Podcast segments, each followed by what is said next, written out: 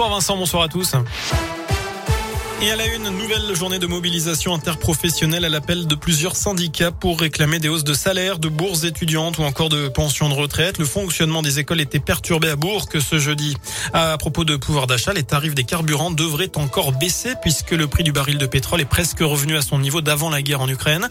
Pays où une bombe russe a atteint un théâtre abritant des centaines de civils à Mariupol, un acte délibéré d'après le président Zelensky, alors que le mot enfant était écrit en lettres géantes en russe sur le sol. Le bilan est encore inconnu. Elle n'arrivait pas à sortir du parking. Une automobiliste avec plus d'un gramme d'alcool interpellée par la police burgienne tôt ce matin.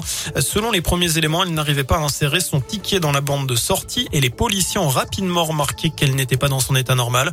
Après un test d'alcoolémie qui s'est donc sans surprise avéré positif, son permis de conduire lui a été retiré. Elle sera convoquée plus tard devant la justice.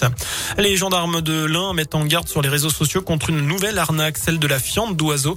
Un nom qui peut faire sourire, mais la technique est bien sérieuse. Les malfrats aspergent leurs victimes, souvent des personnes âgées, avec un liquide odorant semblable à de la fiente d'oiseau. Ils se rapprochent de la personne pour frotter la tâche et en profitent pour dérober des effets personnels. La gendarmerie précise qu'à ce jour, cette technique n'a pas encore été utilisée dans l'un, mais essentiellement dans l'Hérault. La peine d'Ivan Colonna suspendue pour motif médical. L'état de santé du militant indépendantiste corse est très dégradé depuis sa violente agression par un co-détenu il y a quelques jours. La loi prévoit qu'une peine de prison puisse être suspendue en cas de pronostic vital engagé.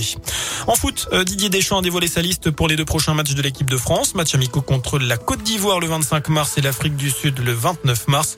La première convocation chez les Bleus pour Nkunku et Klaus. Enfin, le comeback de Gaston Lagaffe. Le personnage de BD va faire son retour après 30 ans d'absence et la disparition de son créateur franquin. Le retour de la gaffe de l'auteur canadien Delaf doit paraître le 19 octobre avec un tirage d'1,2 million d'exemplaires. Merci beaucoup.